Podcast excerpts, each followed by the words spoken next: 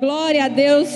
Você pode se assentar e onde você estiver nos ouvindo, se você está conosco pelo YouTube, eu creio que Deus trouxe você aqui porque Ele quer te incomodar.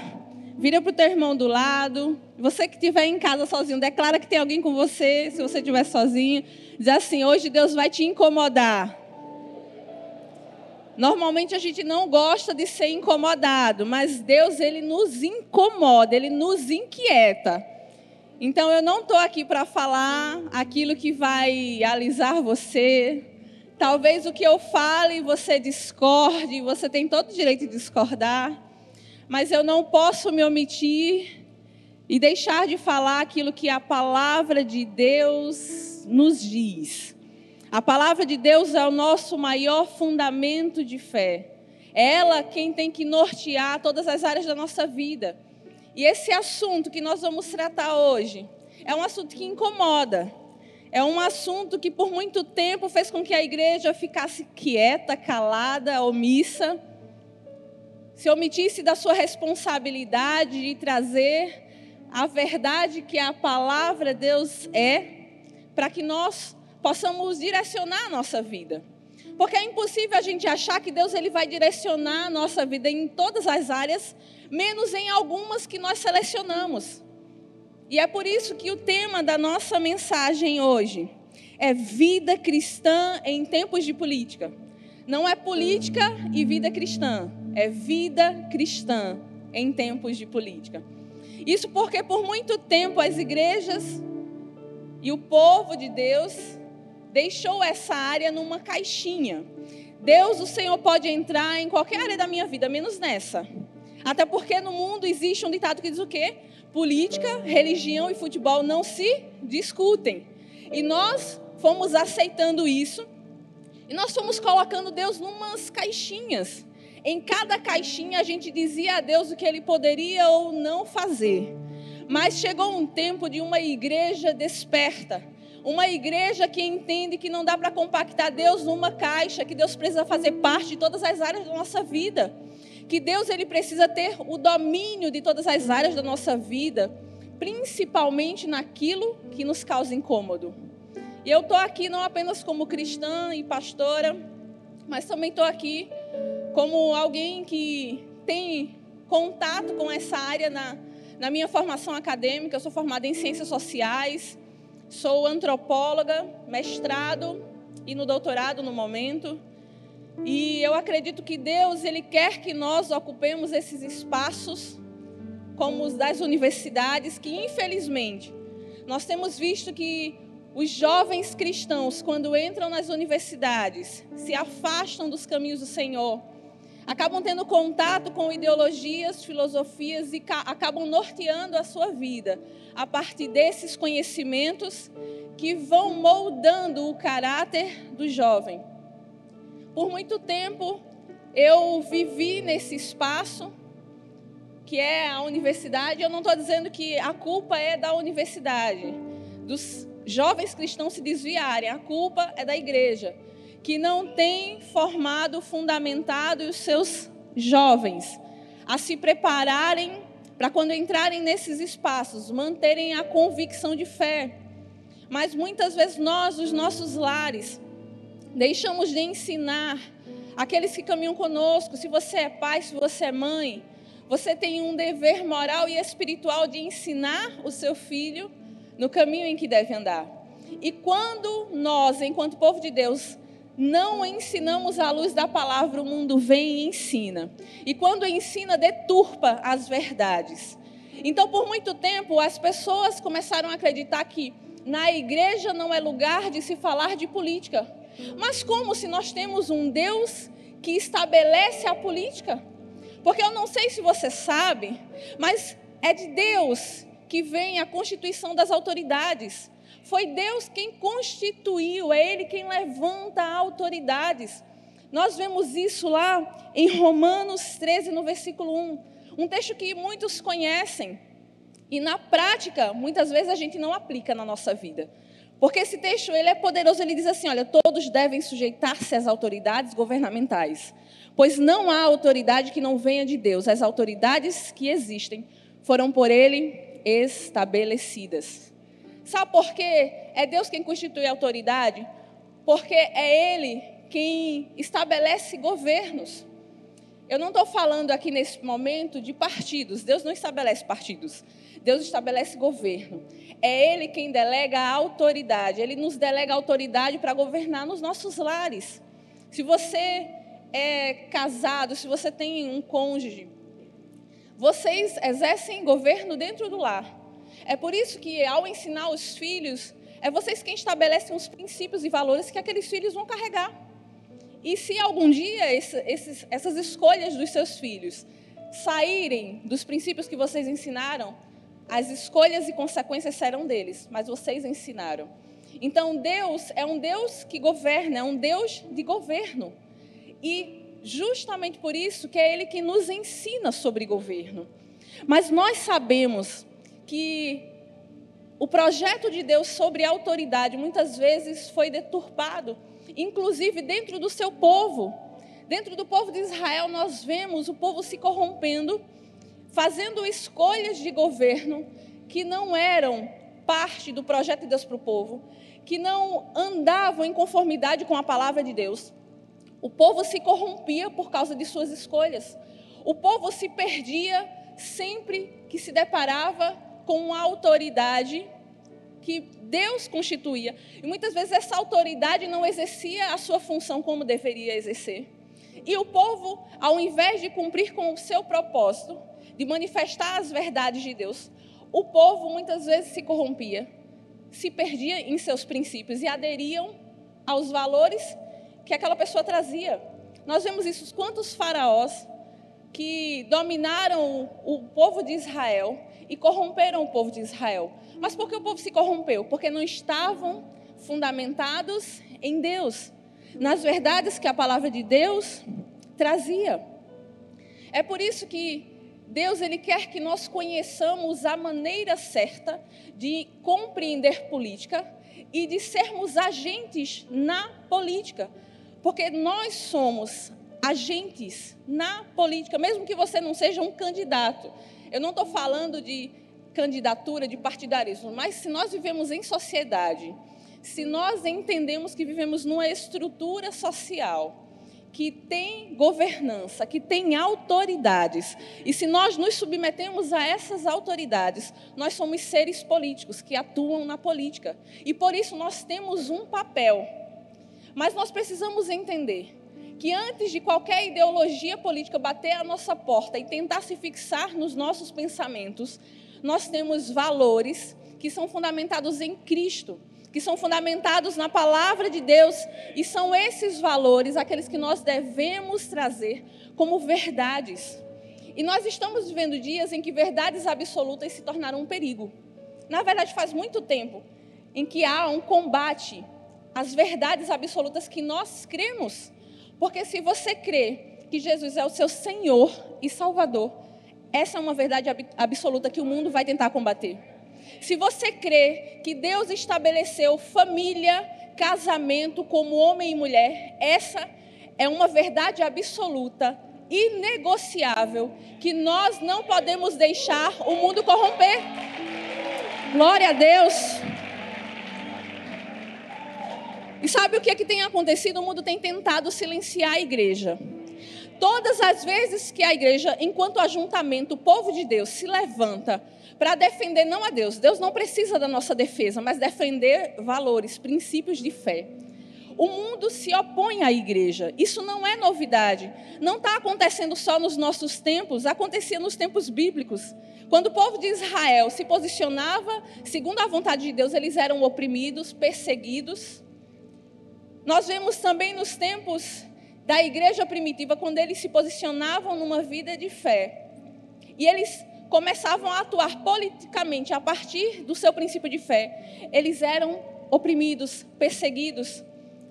E a tentativa de silenciar a igreja vai fazer com que eu e você tenhamos escolhas a fazer. Ou nós vamos nos calar e sermos aplaudidos pelo mundo, ou nós vamos nos posicionar e vamos ser cancelados por ele. Nós estamos vivendo a geração do cancelamento. E deixa eu te dizer uma coisa: se você aceitou a Jesus como seu Senhor e Salvador, e se você vive fundamentado na palavra de Deus, você vai ser cancelado. E isso é uma boa notícia, sabe por quê? Isso significa que você está no caminho certo. Porque Jesus ele não foi aplaudido, ele não foi amado por todos. Até porque aqueles que o aplaudiam um dia, no outro dia estavam pedindo para que ele fosse crucificado. E porque você acha que comigo e com você é diferente? Sabe o que tem acontecido? Muitas vezes nós nos eximimos de nos posicionar e de defender o que nós cremos, para não brigar com ninguém, para ninguém nos odiar. Deixa eu dizer uma coisa.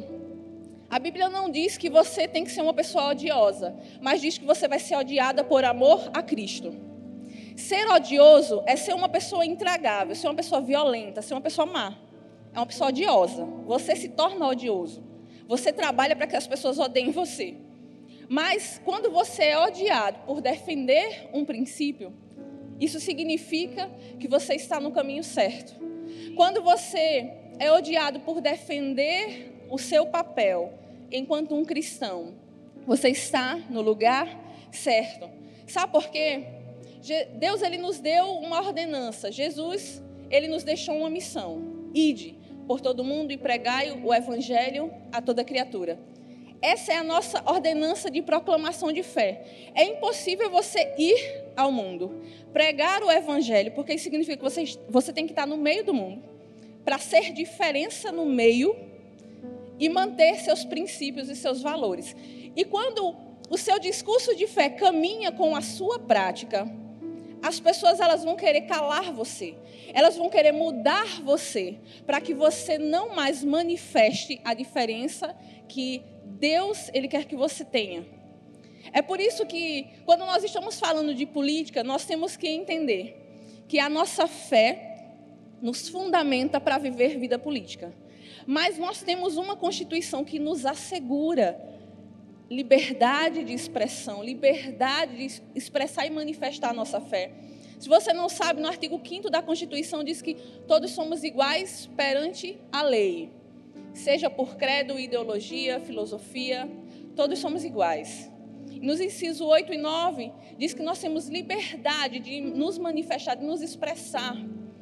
Então, nós temos não apenas o dever, mas o direito de fazer isso.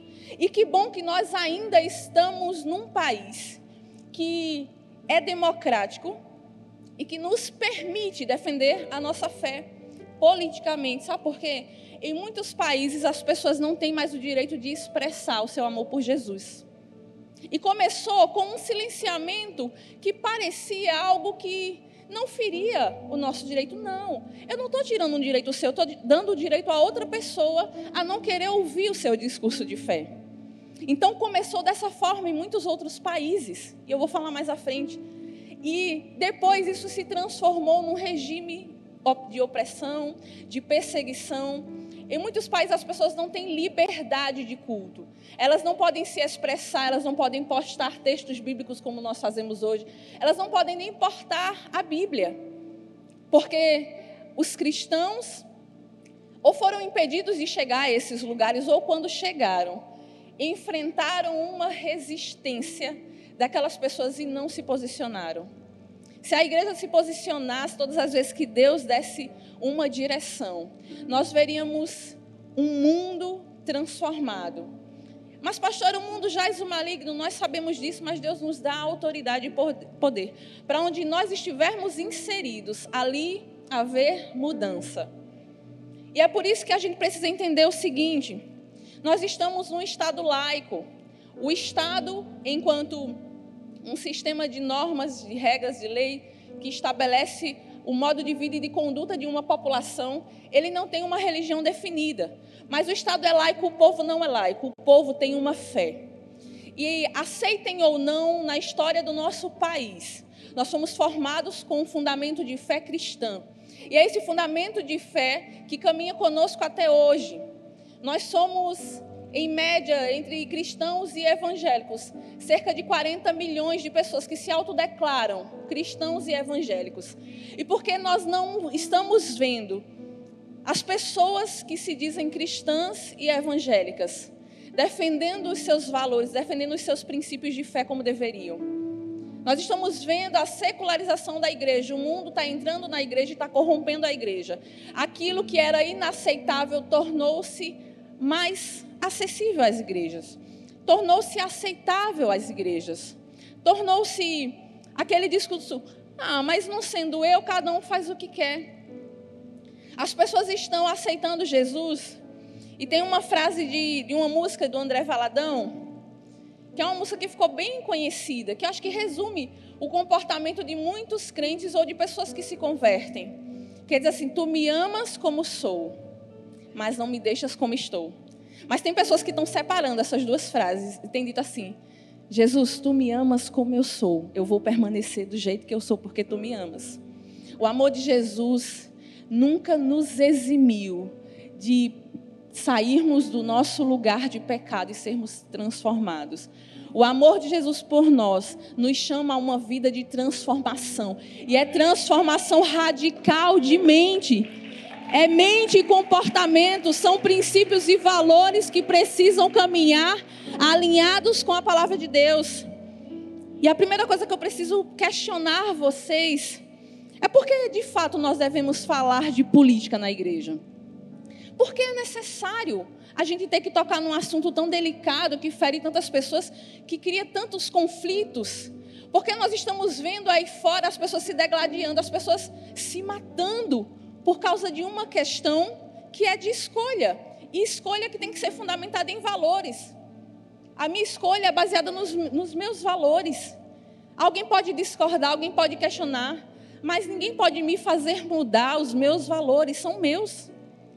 Mas nós estamos vendo aí no mundo as pessoas se ofendendo, se matando, se xingando, por causa de uma escolha que já faz parte da nossa trajetória trajetória de vida, trajetória em sociedade.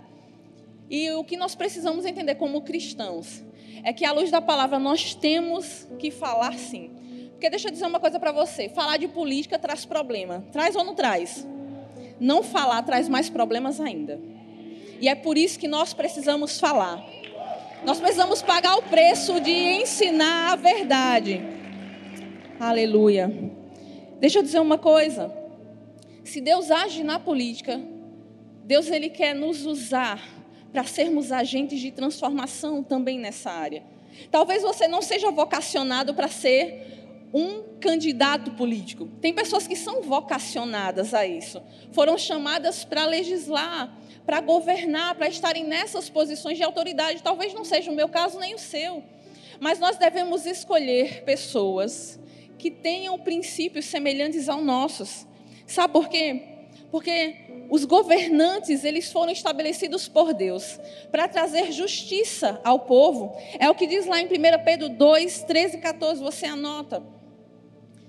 Eu vou ler outros textos para a gente não se prolongar tanto. Então, Deus estabeleceu governantes para trazer justiça ao povo. Mas Deus não deixou que aquele, aqueles governantes legislassem, governassem por conta própria, do jeito que bem quisessem. Deus sempre levantava dentre o seu povo profetas, sacerdotes, homens e mulheres que eram usados para confrontar aquele governante que não agia conforme o seu propósito. Então, se alguém foi levantado como autoridade, está indo contra os princípios e propósitos que Deus estabeleceu, Deus sempre levanta alguém, mas é preciso que essa pessoa queira esse papel. Nós vemos que João Batista, ele enfrentou Herodes, confrontou-o em seu pecado e ele pagou um preço alto. Ele foi morto, mas ele não se eximiu da sua responsabilidade. Eu e você temos essa responsabilidade, mas é por isso que nós precisamos fazer escolhas certas, sabe por quê? Porque quando o líder, quando a autoridade é justa, o povo prospera. Mas quando a autoridade ela é injusta, o povo sofre, o povo perece. É por isso que o papel da igreja é viver na justiça, é aplicar a prática da justiça para poder cobrar a justiça de quem está em lugar de autoridade. Mas sabe qual é o problema? A igreja se corrompe. Como é que a gente vai cobrar o que nem nós mesmos fazemos? Nós questionamos a corrupção que nós vemos lá fora, Mas nós nos corrompemos muitas vezes no nosso dia a dia. Quando fura fila, quando você aceita mentir para manter o seu trabalho. Mas, pastor, aí tocou na ferida, né? É meu trabalho. Ué, mas você não orou para ter esse trabalho? Você acha que Deus ia dar algo a você para você mentir? Claro que não. Todos os dias nós somos tentados a nos corromper e a escolha é nossa. Eu sei que muitas vezes vai doer nos mantermos em retidão, mas essa é a posição que Deus nos chamou. Deus não nos chamou para viver em posição de vergonha ou para viver na mentira. E viver na verdade exige um preço. Existe um mito da mentira e da verdade, que elas foram se banhar juntas no rio, tiraram as suas vestes, colocaram no canto do rio. A mentira saiu primeiro e percebeu que a sua roupa foi levada pelo rio. Ela pegou as roupas da verdade e saiu andando. A verdade saiu gritando atrás. Mentira, você está com a minha roupa. A mentira não quis nem saber, seguiu andando. Todo mundo que via a mentira com as roupas da verdade começou a aplaudir e acreditar que aquela mentira era verdade, enquanto a mentira saiu andando por aí nua. Entenda uma coisa: a verdade saiu andando nua. Então, aprenda uma coisa: ainda que doa, a verdade sempre será a verdade. E nós temos uma verdade que liberta. Nós conhecemos uma verdade que transforma. E sabe o que a Bíblia nos diz em Filipenses 2,15 sobre o nosso papel? Para que venham a tornar-se puros e irrepreensíveis filhos de Deus, inculpáveis no meio de uma geração corrompida e depravada, na qual vocês brilham como estrelas no universo. É no meio de uma geração. Nós não temos como fazer diferença se nós vivemos alheios, à parte, às margens. Nós temos que estar no meio. Se Deus te colocou na tua universidade, faça a diferença na tua universidade. Se Deus te colocou no teu trabalho, faça a diferença no teu trabalho. E eu não estou dizendo aqui que você vai começar a comprar briga, a bater em quem discordar de você. Não se trata disso. Mas defenda aquilo que você crê. Apresente às pessoas aquilo que você crê com o seu exemplo e quando houver oportunidade com a sua boca. Você só precisa abrir a boca, não precisa ficar se perguntando, mas o que, eu vou falar? Não sei nem falar direito. Só você abrir a boca que Deus enche. Deus vai te dar as palavras certas, na hora certa, para você ser canal de bênção e de transformação. Mas eu preciso dizer a você que não faz sentido Deus agir em todas as áreas da nossa vida e não agir em nós para que nós sejamos atuantes em sociedade. Não faz o menor sentido nós acharmos normal vivermos à luz da palavra e essa palavra não nortear as nossas escolhas na área da política. Não é normal a gente achar que Deus ele só vai agir em nós para que nós sejamos influentes em algumas coisas. Em outras não, não, pastor, é melhor não falar sobre isso, porque acho que Deus não me chamou para isso, será?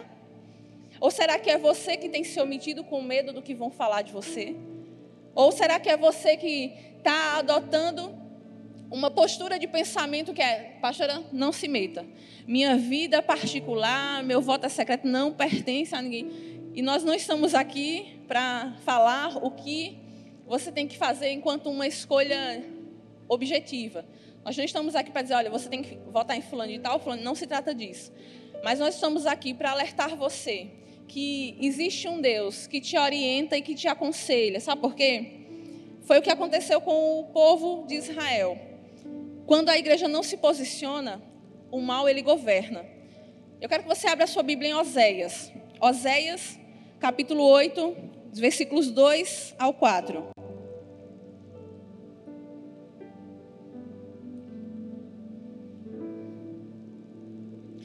Oséias 8, do, do, do 2 ao 4.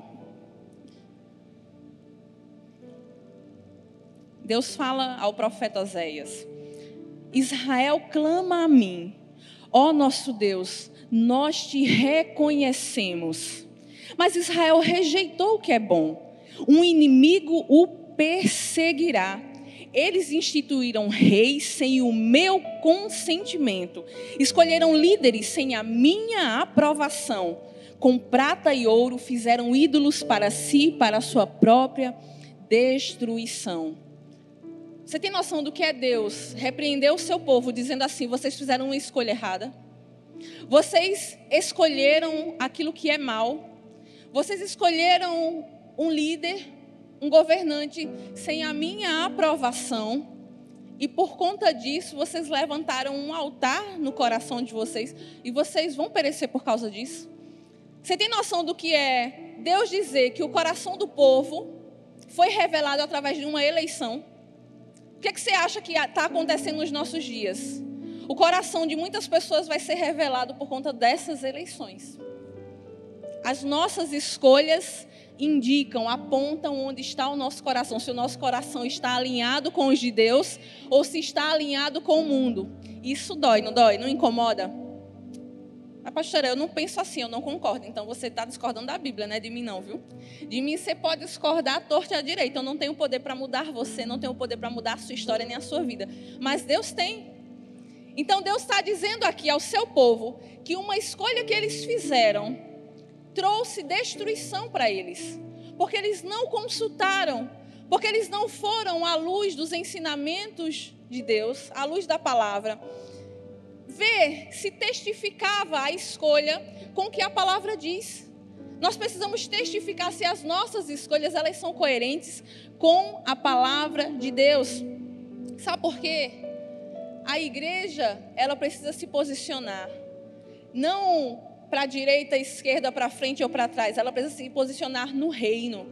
E no reino nós temos uma escolha muito clara a fazer. Princípios bíblicos precisam ser a nossa escolha. E o mundo tem tentado corromper a igreja e é de dentro para fora.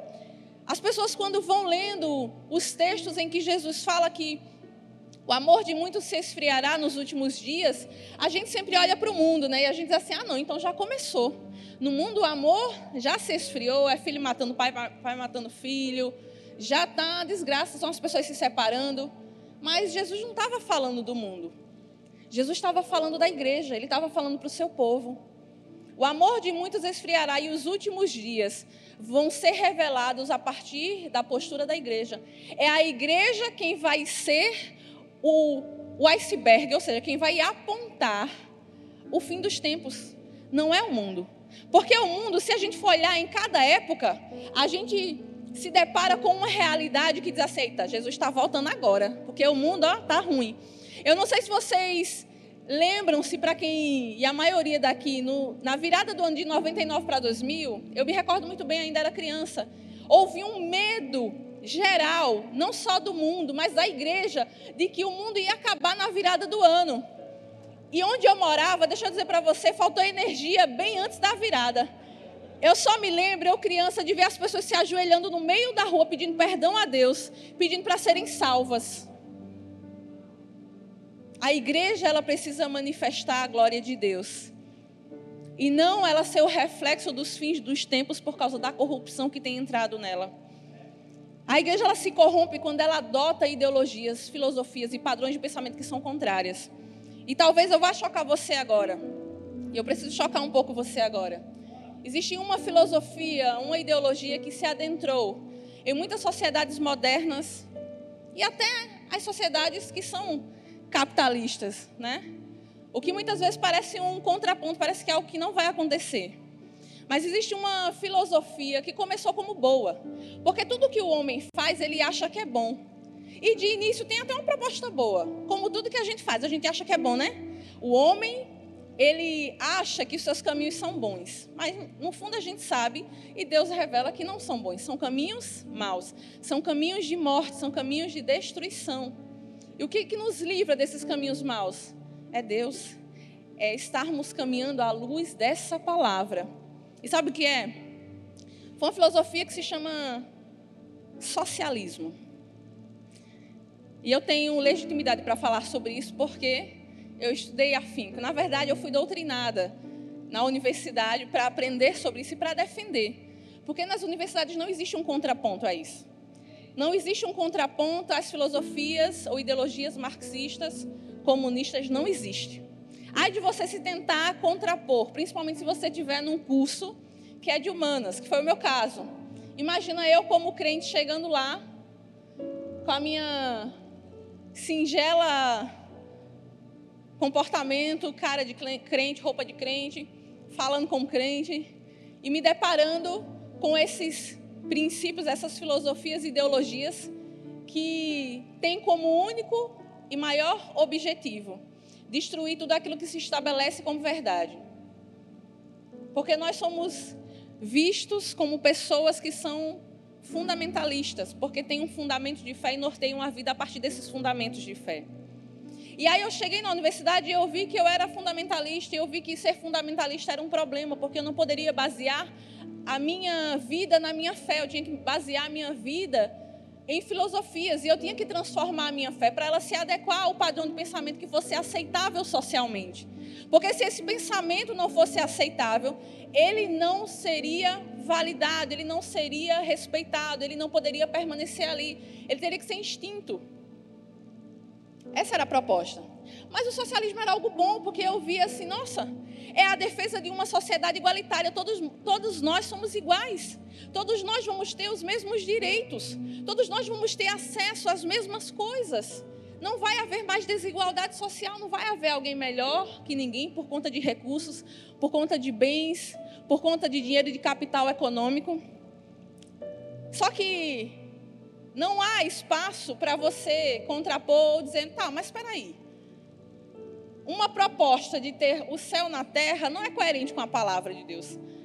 Aí qual é a sugestão que eles nos dão? Então jogue fora a palavra de Deus, porque ela não serve. E muitas pessoas vão sendo ensinadas assim.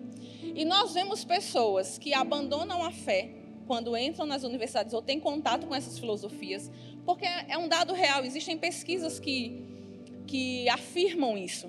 Cerca de 66% dos jovens crentes, quando entram nas universidades, abandonam a fé e adotam algum tipo de filosofia científica.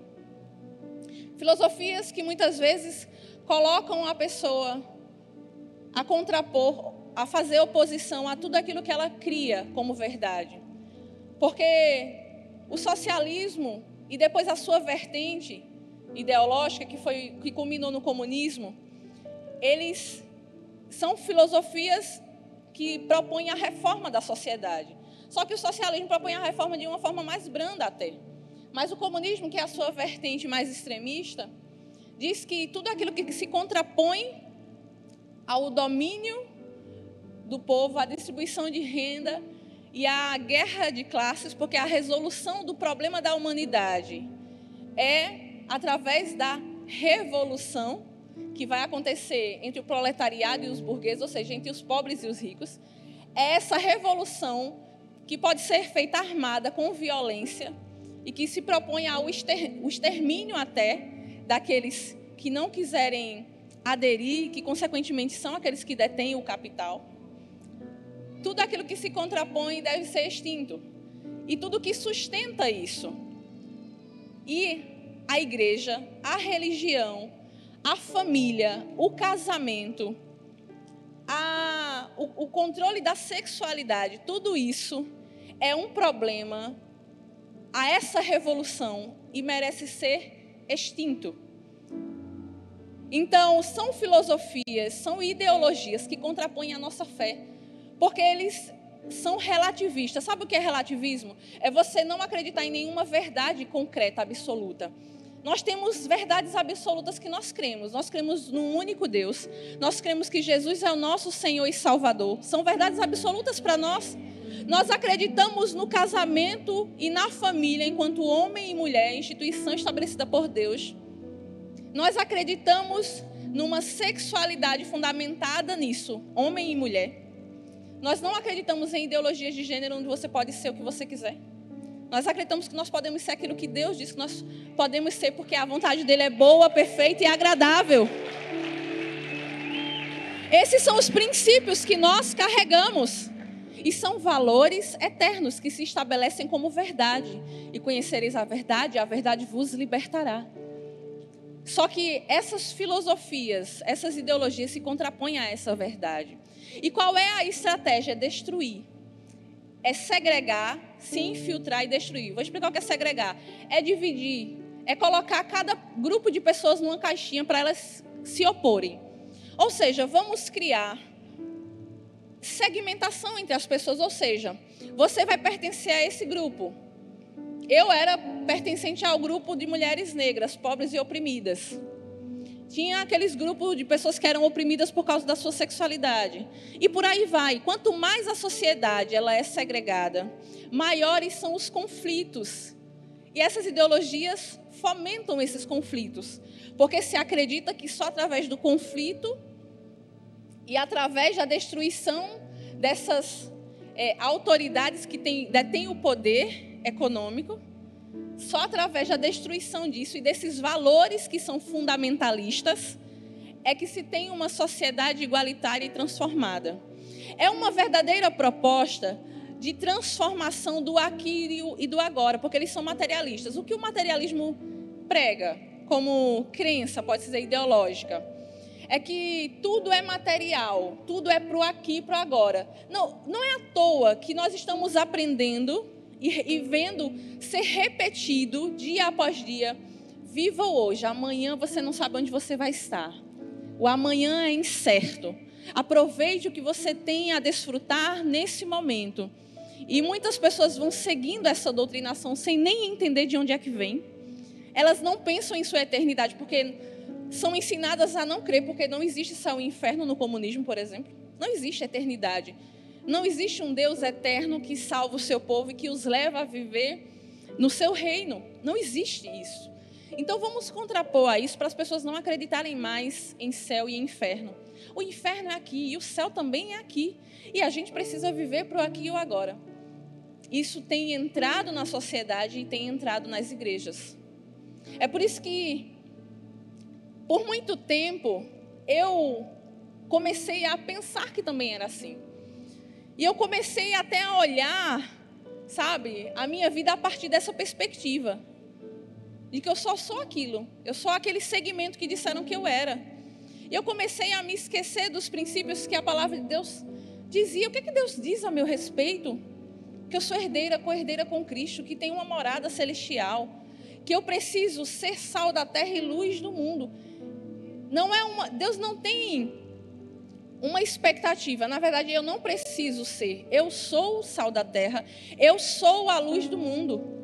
Não é algo que vai acontecer comigo para as coisas melhorarem, é algo que Deus já declarou. Vós sois sal da terra e luz do mundo. Nós já somos. Nós precisamos fazer a diferença. Então, talvez você teve contato com essas filosofias e nem percebeu. Ou talvez você abraçou essas filosofias como verdade e passou a enxergar o mundo a partir dessa ótica. E aí é onde vem a escolha que você terá que fazer. Ou você vai viver fundamentando sua vida nessas filosofias que são humanas, que são projetos ideais de um mundo ideal para se viver nessa terra e só para essa terra. Ou você vai adotar o padrão de pensamento do alto, um padrão de pensamento que crê nas verdades de Deus como verdades absolutas, como verdades inegociáveis. Aquilo que Deus diz que é pecado é pecado. Eu não vou relativizar, eu não vou tornar ameno para que as pessoas aceitem a Jesus. Jesus não quer ser aceito por barganha. Ele não quer ser amado para que as pessoas venham até ele do jeito, de qualquer jeito e permaneçam de qualquer jeito. Porque eu creio num Deus que nos ama de qualquer forma, mas é por conta desse amor que Ele não nos deixa permanecer da mesma forma. Deus não quer que eu e você vivamos um evangelho fundamentados naquilo que nós queremos ser ou que nós achamos que é. É por isso que nós hoje estamos vendo todo tipo de igreja. Tem uma igreja para cada gosto. Ah, e se eu não gosto dessa igreja, do perfil dessa igreja, e eu não estou falando nem de perfil estético, da cor da parede, porque tem pessoas que não gostam né, de uma igreja com parede escura. Eu não estou falando nem disso. Eu estou falando de princípio de fé. Igrejas que estão adotando ideologias humanas em seus púlpitos. E as pessoas estão adotando porque elas querem se sentir aceitas. Elas não aceitam que Jesus já as aceitou e é porque ele já as aceitou que elas serão transformadas. Elas querem ser aceitas de qualquer jeito e permanecer de qualquer jeito. É por isso que nós precisamos entender que Jesus ele não foi um socialista, como muitos querem pregar. ah, não, mas Jesus ele pregou a igualdade. Não, Jesus não pregou, não pregou a igualdade. Jesus disse que nós estamos no mesmo pé de igualdade de pecado, de corrupção de pecado. Não há só um justo sequer. A condição de igualdade que Jesus nos coloca é essa, de pecadores. E Jesus, ele reconhece que nem todo mundo nasceu para ter tudo, não. Que tem pessoas que são ricas que não nasceram para ser ricas, que se corromperam e adquiriram riqueza e o seu Deus se tornou a riqueza.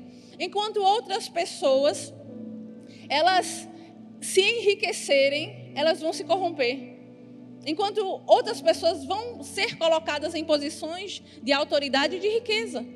Jesus ele entendeu que a especificidade de cada pessoa era o que iria conduzi-la na sua jornada de fé. Alguns que receberam apenas dois talentos, outros cinco, outros dez. Quantos talentos você recebeu?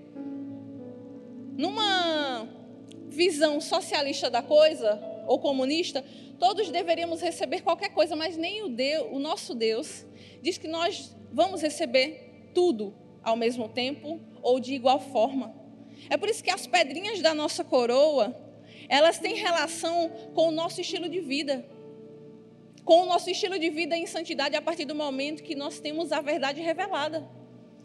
Se você ouve essa palavra, se, vamos é, colocar um exemplo bem prático. Dentre todos que estão aqui, estão nos assistindo, dois ouviram a mesma palavra, um aplicou, o outro não aplicou. Quem você acha que está alinhado com a palavra de Deus? Aquele que aplicou ou aquele que não aplicou? O que aplicou. Na nossa vida de fé é a mesma coisa. Nós temos acesso a uma palavra que é reveladora, transformadora, que é libertadora. Mas uns escolhem deixar que entre por um ouvido e saia pelo outro. Elas não guardam a palavra no coração e não aplicam essa palavra.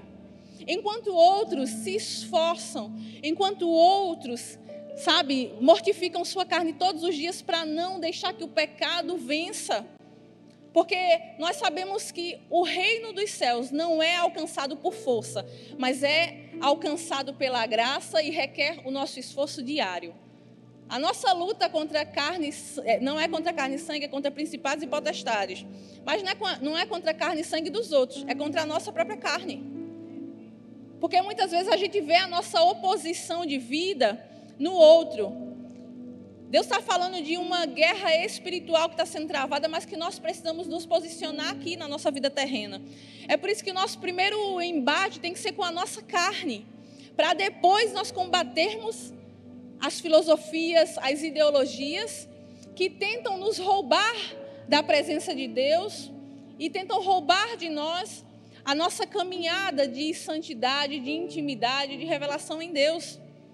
É por isso que nós não podemos deixar que nada que se oponha à nossa fé tome domínio em nosso coração.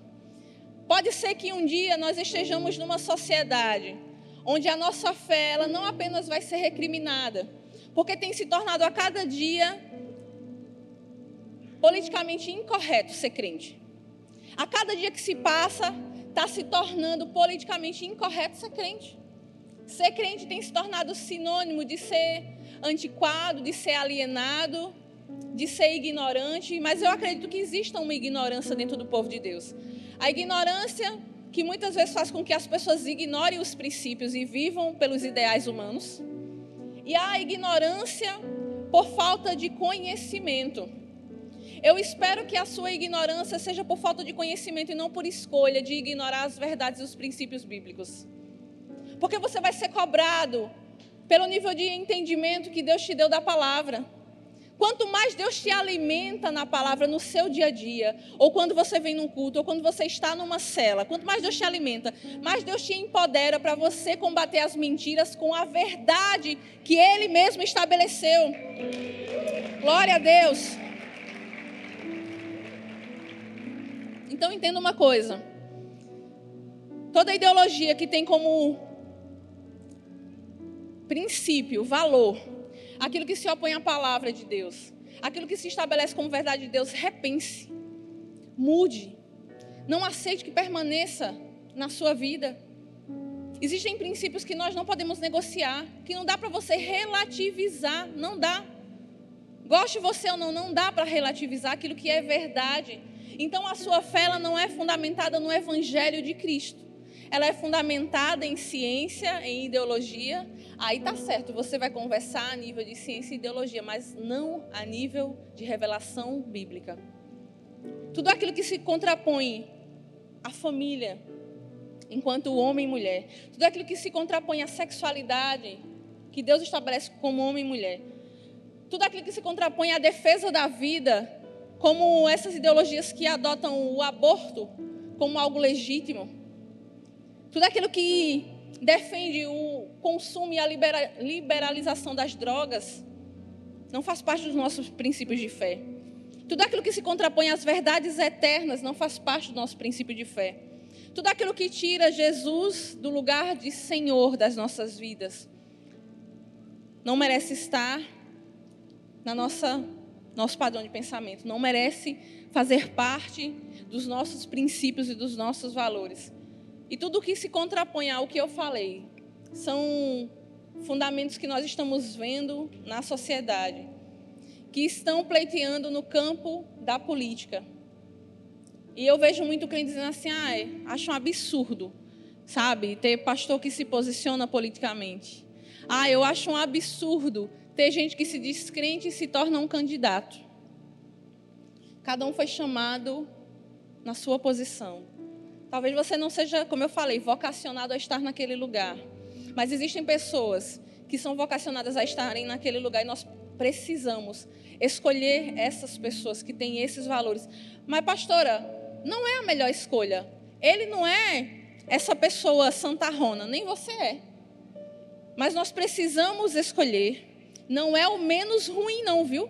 Porque tem gente que diz assim, a gente vai escolher o menos ruim. Não, é o mais alinhado com a verdade que a palavra estabelece. É o mais alinhado com as verdades que a palavra de Deus estabelece. Nós precisamos rejeitar esses padrões de pensamento. Ah, roubou, mas fez. Ah, é o menos ruim. Nós precisamos rejeitar. Isso é uma proposta do diabo para nos corromper. Nós precisamos estar alinhados na palavra. Não é alinhados num partido, não é alinhados num candidato, é alinhados na palavra. E essa palavra vai trazer esclarecimento, vai trazer luz vai trazer discernimento. É o que a palavra de Deus diz. Se você orar pedindo sabedoria, discernimento espiritual, Deus dá a você nas suas escolhas mínimas. Sabe por quê? Se você perguntar a Deus sobre a decoração da sua casa, Deus vai te dizer, vai te trazer discernimento, porque Deus ele se preocupa com a nossa vida, nos mínimos detalhes, e ele quer fazer parte disso. Ele quer fazer parte da história que ele mesmo escreveu para mim e para você.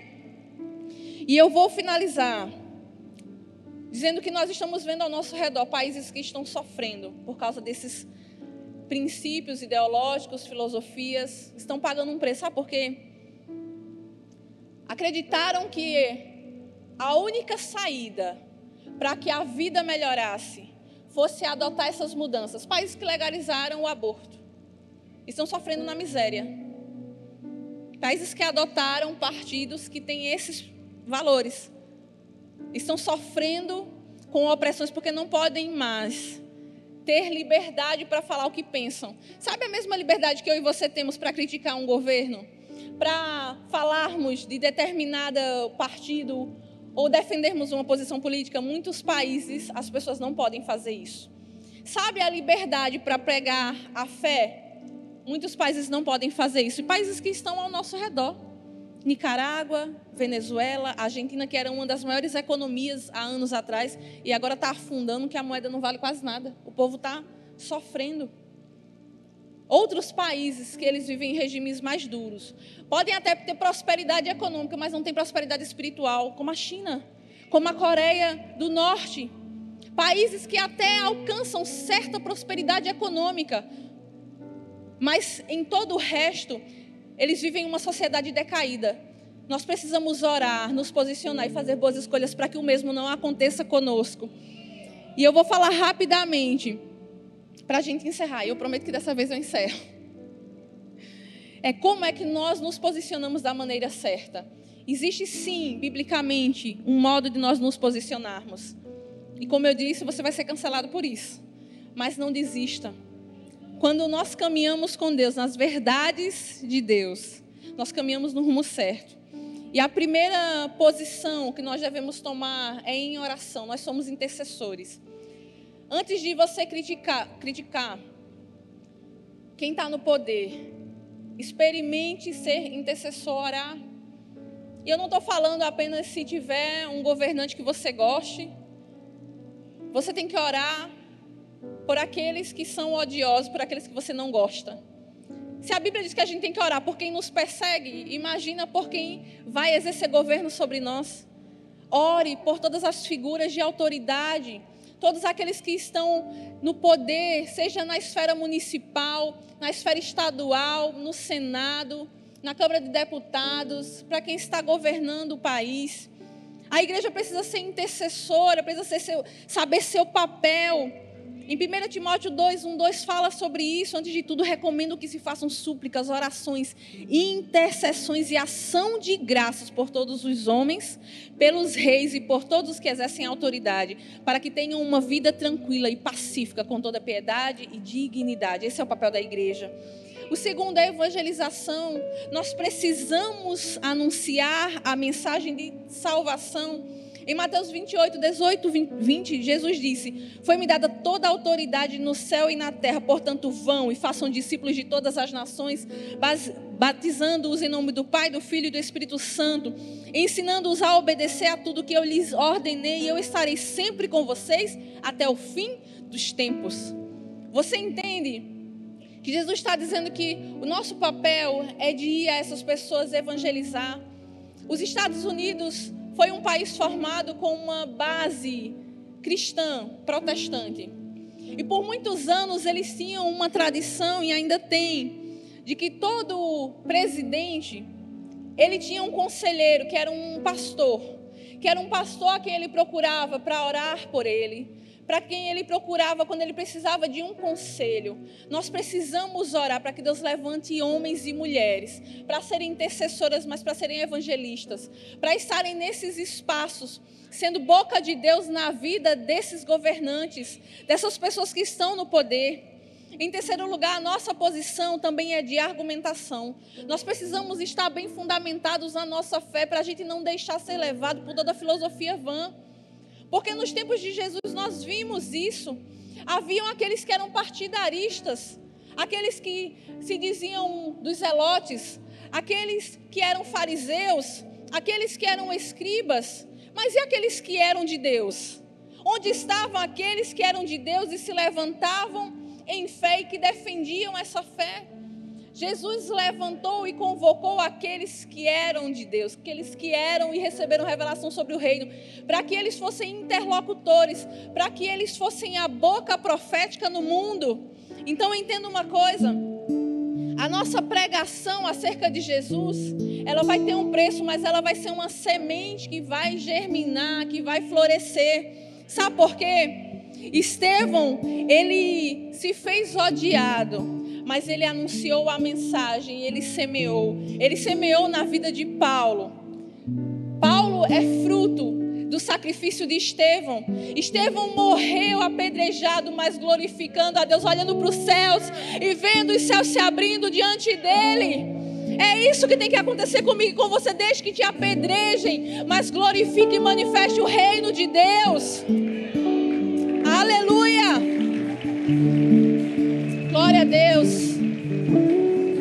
A pregação de Paulo o fez ser preso, o fez ser perseguido, mas também fez com que ele fosse instrumento de Deus para nos trazer ensino, correção. E boa parte do Novo, do Novo Testamento é escrito por Paulo em suas cartas às igrejas. A pregação de Jesus foi odiosa para muitos daqueles que eram religiosos, mas a mesma pregação trouxe vida a todos nós que cremos que Jesus era o poder manifesto de Deus. Em quarto lugar, o nosso testemunho. Nós precisamos pregar o que vivemos. Nós precisamos que a nossa vida seja um referencial, um testemunho vivo da palavra de Deus. Talvez você não tenha voz em muitos espaços, mas o seu testemunho vai falar mais alto. A igreja, entenda, a igreja não é um eco, a igreja é uma voz. E é uma voz que ecoa pelo mundo. Ela é uma voz que é reproduzida, ela é transmitida e ela é transformadora, porque o poder de Deus se manifesta quando eu e você revelamos Jesus às pessoas. Dê testemunho, não fique passivo. Haja e a ação é mais uma posição que nós precisamos ter. Se posicione. Não se posicione apenas no discurso, mas na prática. Se posicione biblicamente, se posicione naquilo que Deus deixou como norte para nós. Nós somos a bússola desse mundo e nós temos que guiar as pessoas a Deus, a se achegarem a Deus. Nós precisamos também, por último, resistir. Nós precisamos resistir no lugar que Deus nos chamou. Resistir no nosso lugar de fé, de convicção, de verdade absoluta. Jesus é a verdade.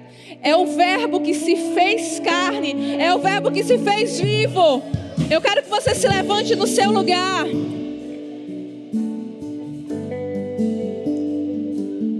Os dias são maus, mas nós precisamos nos manter convictos na nossa fé. Os dias são maus, mas nós temos um Deus que é bom e que revela o seu plano, o seu amor e a vida que Ele tem para nós, a abundante vida. Hoje nós falamos de escolhas escolhas que nós temos que fazer na nossa vida do cotidiano, mas também nas nossas escolhas políticas, principalmente nessas eleições que podem definir onde a igreja vai estar amanhã. Mas deixa eu te dizer uma coisa: nenhum partido, nenhum governo é capaz de fazer aquilo que só Deus pode fazer.